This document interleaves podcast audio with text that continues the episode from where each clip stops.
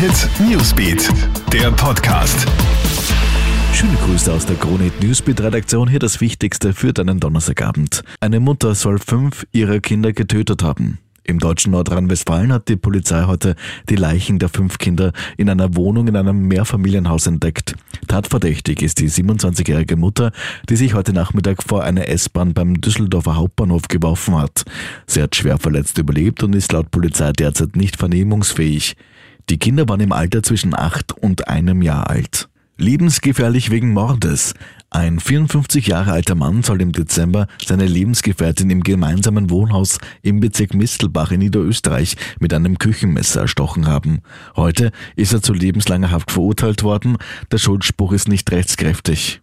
Rund 4 Kilo Marihuana, über ein Kilo Amphetaminen sowie rund 250 Stück Ecstasy. In der Steiermark klicken nun bei vier jungen Männern die Handschellen. Sie haben seit letzten Herbst in Leibniz über 5 Kilo Drogen verkauft.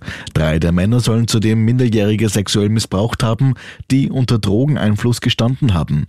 Alle vier im Alter zwischen 20 und 24 Jahren wurden jetzt in die Justizanstalt Graz Jacomini eingeliefert. Und Happy Birthday Dominik Thiem, unser Tennisass feiert heute ja seinen 27. Geburtstag. Angestoßen wird allerdings erst nachträglich, denn heute geht's an die zweite Runde der US Open in New York. Der Niederösterreicher trifft da auf den Inder Sumit Nagai. Bei einem Sieg würde Team in Runde 3 entweder auf Ex-US Open-Sieger Marin Cilic oder den Slowaken Norbert Gombos treffen. Mehr News bekommst du auf KroneHit.at. Schönen Abend noch. Hit Newsbeat, der Podcast.